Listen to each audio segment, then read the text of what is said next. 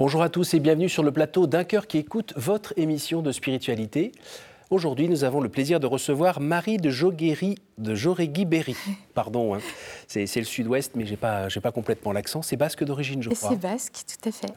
Vous êtes venu nous présenter Après l'hiver vient toujours le printemps, le bouleversant témoignage d'une maman après le suicide de son enfant, aux éditions MAM.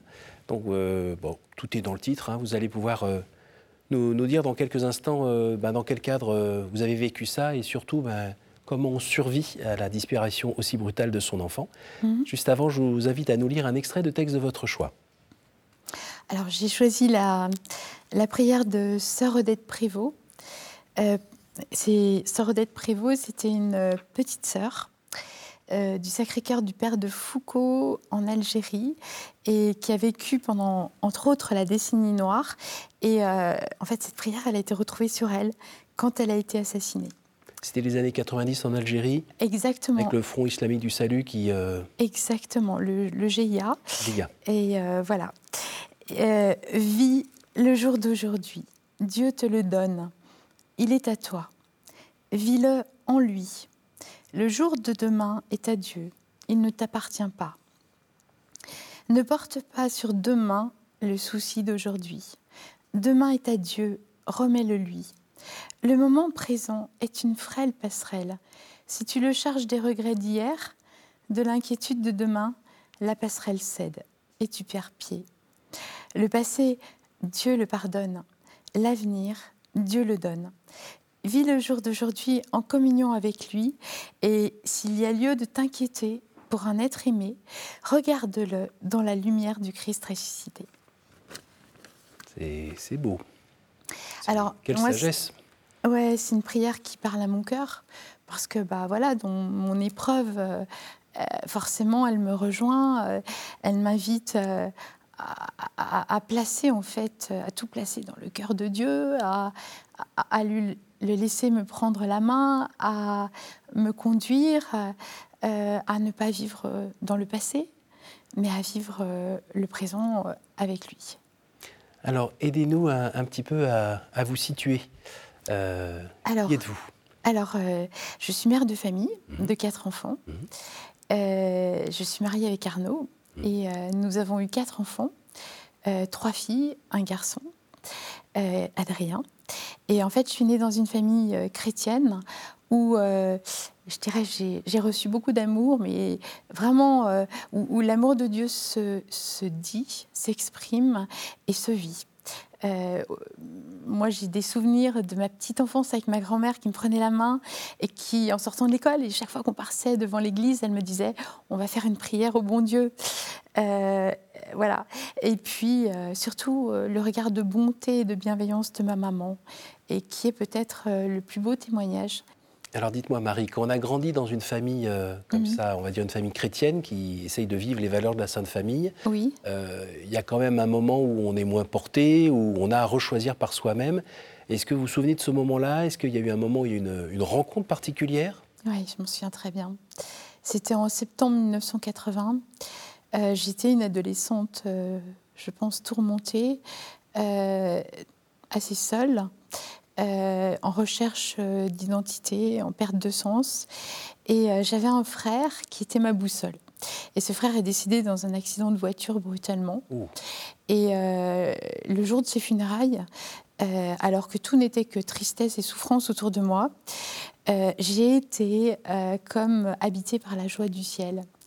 C'est comme si mon cœur avait été euh, comment dire, traversée d'une joie, d'une paix parfaite, d'un amour qui envoie vers les autres euh, pour, euh, comment dire, un amour qui, enfin, quelque chose qui élargit, qui fait sauter toutes les frontières, toutes les portes, toutes les fenêtres. Et qui envoie vers les autres à la rencontre. À un moment où on aurait plutôt, qu'on a mal, on, lèche ses plaies et on se referme sur soi. Oui. Ou au contraire, c'est oui, la douleur est là, oui. mais en même temps, euh, la fleur s'ouvre. Oui, exactement. Mais, euh, vous aviez quel âge? euh, J'avais 16 ans. Alors, c'est vrai Donc depuis, depuis l'âge de 16 ans, vous êtes à ça du sol? Comment ça, ça Vous êtes ben, à regarder tout ça euh, un peu de haut et vous l'évitez un petit peu euh, Pas du tout. dans le bonheur Non, Non, pas du tout, parce qu'en fait, euh, en fait quand votre cœur comme ça est, pris par un tel amour, euh, vous brûlez de cet amour, mais en même temps, vous avez une hyper conscience en fait du monde, et, euh, et euh, ça n'enlève nullement les épreuves en fait. Et je crois que j'ai passé de nombreuses années d'errance après en fait cet événement.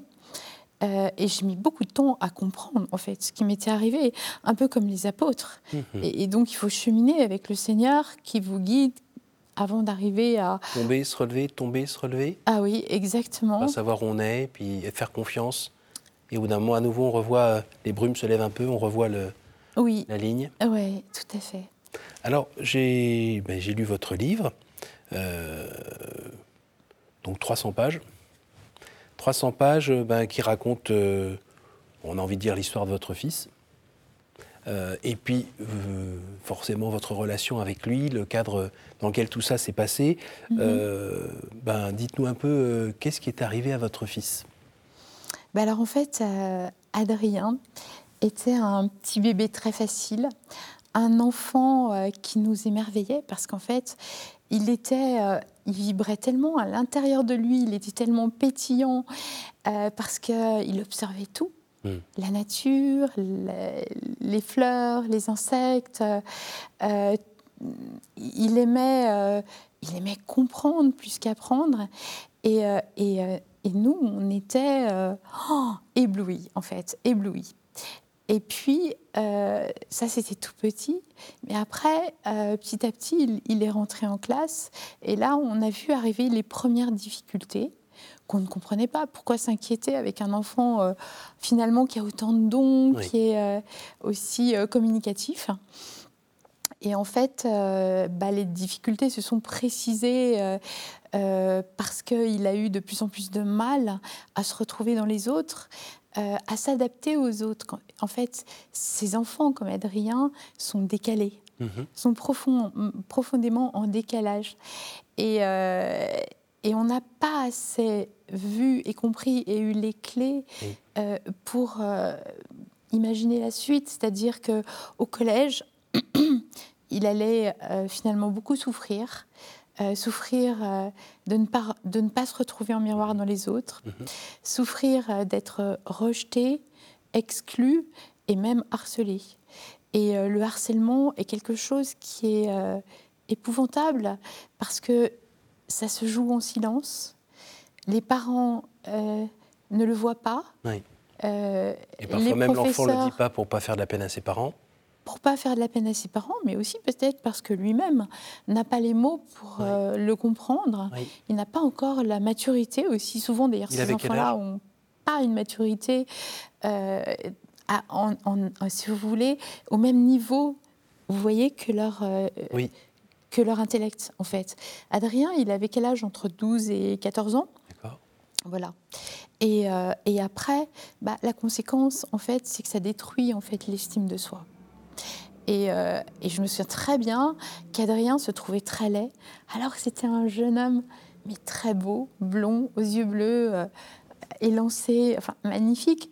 Donc personne ne pouvait imaginer qu'il avait seulement ça, en fait, dans sa tête. Et pourquoi euh, votre présence, surtout quand vous nous parlez de votre famille quand vous étiez enfant, Oui. votre mari, ses frères et sœurs, ses cousins, pourquoi ça n'équilibrait pas? Bah parce que quand on vit trop dans sa tête, on n'est pas assez, euh, je pense, euh, dans la rencontre avec les autres. Quand on a son estime de soi qui est détruite, euh, on finit par devenir détaché. On, on a peur d'être rejeté. Et peut-être que de rejeter, on finit par devenir rejetant. Et ce que moi, je ne voyais pas. Mm. Et moi, je croyais au contraire que, justement, le fait d'être avec ses cousins, euh, dans la famille, Oui. ça allait le sociabiliser. Alors, certainement que ça jouait un rôle extraordinaire quand même, malgré tout. Oui. Mais ça n'a pas empêché, en fait, euh, les souffrances. Et, euh, et ça n'a pas empêché Adrien, quand même, d'être euh, quelqu'un toujours d'aussi passionné Mhm. Par de multiples, euh, voilà, par plein de choses. Les avions, hein, quand même. Les avions. quelque chose. Depuis tout petit, bien sûr. Euh, le pilotage, mmh. l'aéronautique, ça c'est la ligne, effectivement, euh, le fil rouge qu'il a suivi jusqu'à la fin. Et, et je crois qu'en fait, quand on a une difficulté à être avec les autres, on passe dans le faire. C'est-à-dire que il faut absolument se réaliser. Et là, il y a une quête de réalisation qui finit par être une quête de performance. Et euh, on, devient en fait ce qu'on réalise.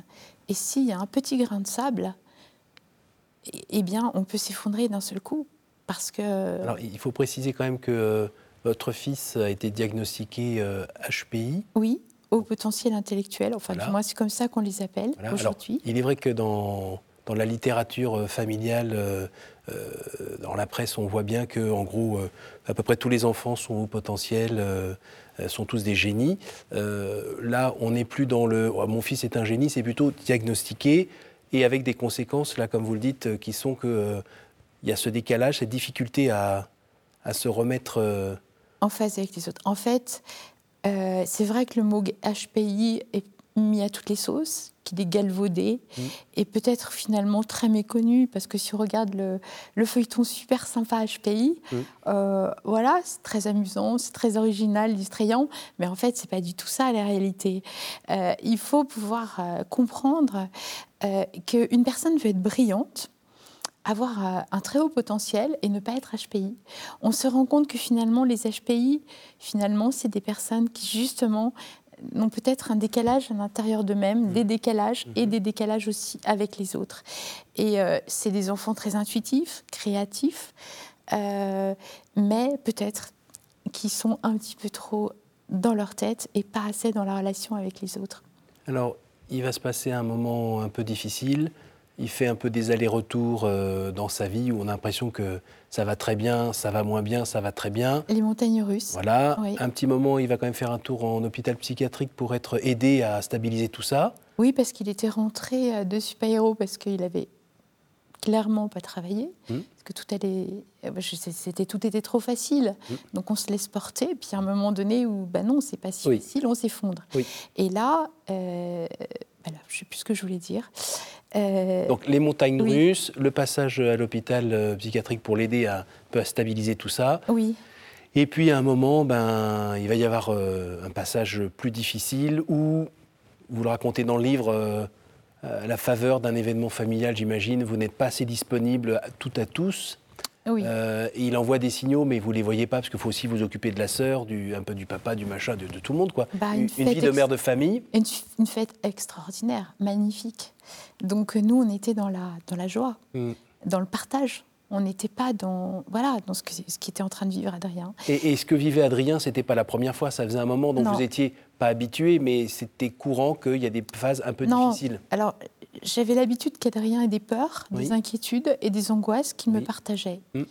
En revanche, comme on avait été exclu de l'alliance thérapeutique par euh, le médecin auquel je l'avais confié à Toulouse, et qui pourtant m'avait été recommandé, eh ben, en fait, j'avais pas euh, les moyens de décrypter les signaux faibles qu'Adrien m'envoyait. Et à partir de là, eh ben, j'ai tout loupé en fait.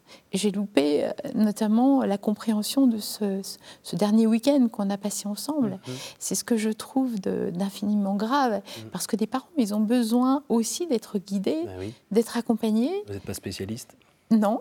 Et puis, ils ont besoin d'être éclairés, et puis sans pour autant être intrusifs dans la vie de leur enfant. Oui, oui. Et, qui justement est un enfant qui finalement a plus 15 euh, ans non plus. Voilà. Là, à ce moment-là, il avait quel âge? Euh, il, avait il avait 25 ans. 25 ans. Mm. Donc, euh, on va avancer un petit peu. Euh, à la faveur d'un coup de téléphone, vous apprenez quoi? Ah, bah, j'apprends qu'il s'est suicidé par mon mari. Et là, bah là tout s'effondre. Hein. C'est un tsunami très, très violent. Et là, je suis entre ciel et terre. C'est-à-dire que d'un côté, je me dis, bah, finalement, c'est une délivrance pour lui, pour Adrien. Euh, et peut-être qu'il est déjà dans la joie du ciel puisque je l'ai éprouvé. Donc forcément, ça reste imprégné en moi. Et de l'autre, moi, je suis quand même encore sur Terre. Et là, je commence le temps de l'épreuve avec euh, un sentiment très violent, en fait, qui, qui, euh, qui m'atteint, c'est la culpabilité. Et ce sentiment très violent m'a assailli, surtout les nuits, en fait. Le jour, j'étais encore, j'étais entre ciel et terre, mais j'étais comme si le temps s'était arrêté. Malgré tout, la nuit, en revanche, Là, on commence à cogiter. Et là, on est vraiment dans les ténèbres, dans la violence d'un mal qui, qui vous dévore. Il est où le Seigneur à ce moment-là? Eh bien, le Seigneur n'est pas loin. Et c'est ça qui m'a sauvée. C'est-à-dire que euh, voilà, j'avais eu le temps de cheminer avec lui depuis 1980. Et euh, j'avais eu le temps de comprendre que la mort n'est pas une fin.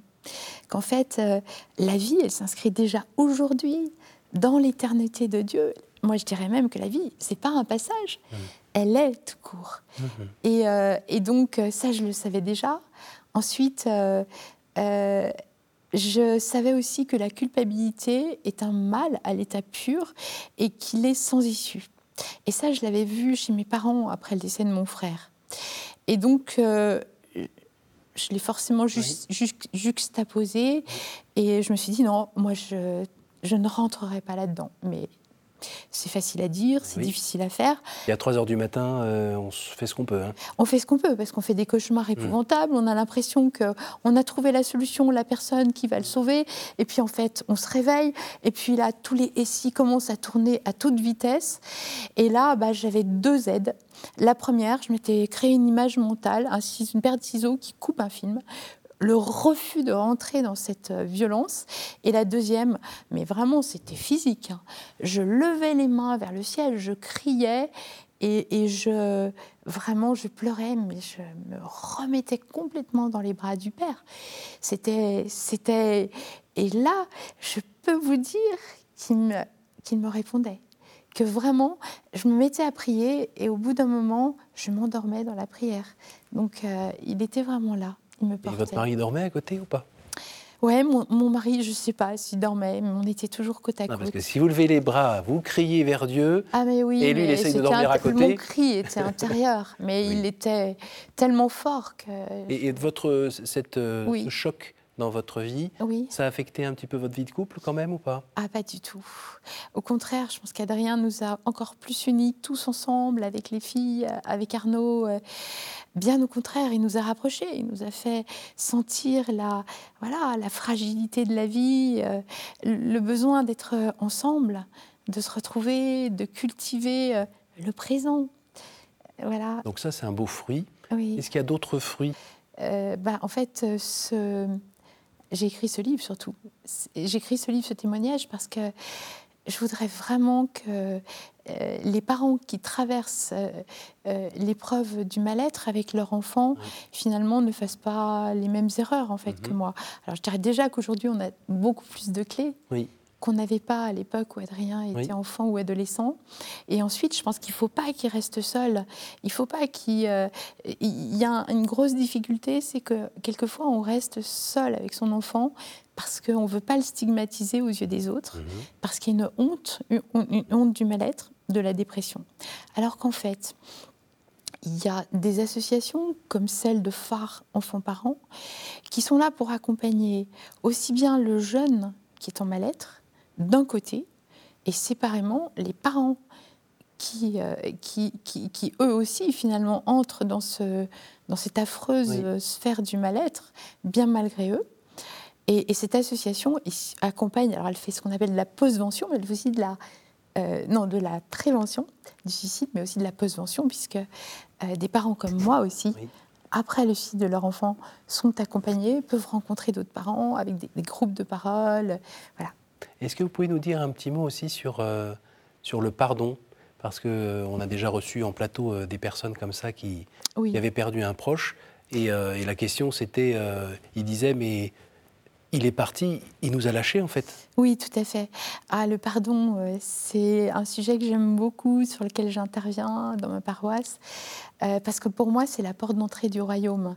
Pour moi, c'est le Christ en croix, le serviteur souffrant, euh, qui, euh, en fait, euh, a tout livré à la croix, il a son cœur qui saigne, et pour autant, il guide notre regard, euh, il nous invite à le tourner vers le Père, et euh, quand il dit Père, pardonne-leur, ils ne savent pas ce qu'ils font. C'est aussi, euh, en fait, le pardon, il libère, il guérit, mais aussi il rend très humble. je veux dire, moi, je suis toute petite dans le cœur de Dieu, et donc ça ne m'écrase pas. Et, je sais que sa miséricorde, elle me pardonne tout ce que j'ai fait. Et Dieu sait si, euh, mon Dieu, si on commet tous les jours des erreurs, il y en a tant. Et grâce à Sainte Thérèse de l'Enfant Jésus, Sainte Thérèse de Lisieux, bah, je sais en fait que toutes ces misères sont des petites gouttes d'eau dans l'océan.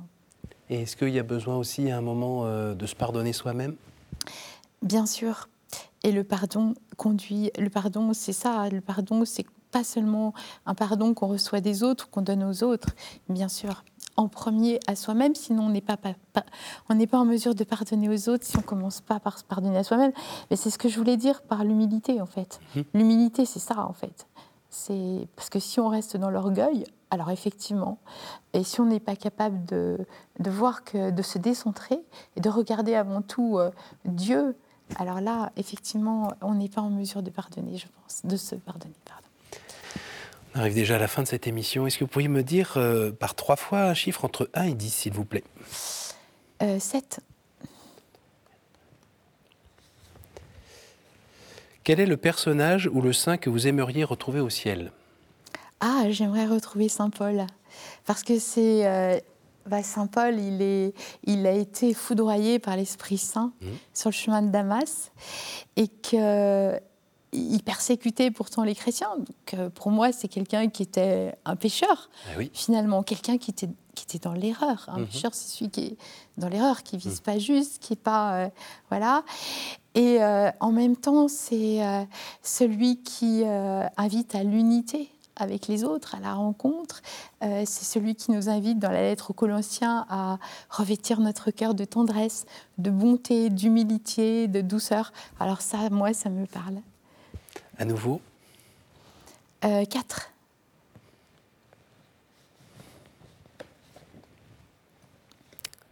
Oh, pop, pop, c'est la cinquième qui voulait sortir. Non, non, non, la quatre. si vous pouviez revenir en arrière et changer quelque chose dans votre vie, que feriez-vous? Ah, drôle de question. Oui. Euh, qu'est-ce que je changerais? Ah bah, Je demanderais au Seigneur de venir m'habiter beaucoup plus tôt et de m'éclairer beaucoup plus tôt parce que dès lors qu'il m'a habité, j'ai pu comprendre en fait la richesse des écritures et j'ai compris que les, écritures, elles parlaient à mon cœur hmm. tous les jours. Quelle perte de temps. Une dernière euh, Une. Y a-t-il une parole que vous regrettez de n'avoir pas dite à quelqu'un? Il y en a beaucoup. Allez, une. Une. Euh, bah, je regrette de ne pas avoir dit à Adrien, euh, comment dire, euh, il n'y en a pas une, c'est impossible. C'est la dernière conversation que j'ai eue avec Adrien. J'ai pas réalisé la souffrance dans laquelle il était. Donc, je n'ai pas affronté sa souffrance, sa douleur. et j'aurais dû lui demander, en fait, qu'est-ce qui se passe? De quoi souffres-tu? Est-ce que tu comptes te suicider? Quand? Comment? C'est ce qu'il faut. C'est la question qu'il faut poser aux personnes qui sont en mal-être. Mais je ne le savais pas. Merci beaucoup, Marie. Merci. Merci d'être venue. Merci d'avoir eu le courage d'écrire ce livre, de nous le partager aussi. Et puis, euh, on entend bien, on voit bien que vous vivez quelque chose qui est plus fort que vous, euh, qui est à l'intérieur de vous et qui euh, rayonne dans toute votre personne, malgré les épreuves. Et la vie continue. Voilà, c'est Adrien qui nous l'avait dit. Il nous avait dit après l'hiver vient toujours le printemps. Merci beaucoup Marie. Merci, à vous tous pour votre fidélité. Donc je vous rappelle le titre de ce livre, Après l'hiver vient toujours le printemps, aux éditions MAM. Euh, je vous invite à partager cette émission grâce à notre site www.ktotv.com. Puis moi je vous donne rendez-vous la semaine prochaine. Bonne soirée.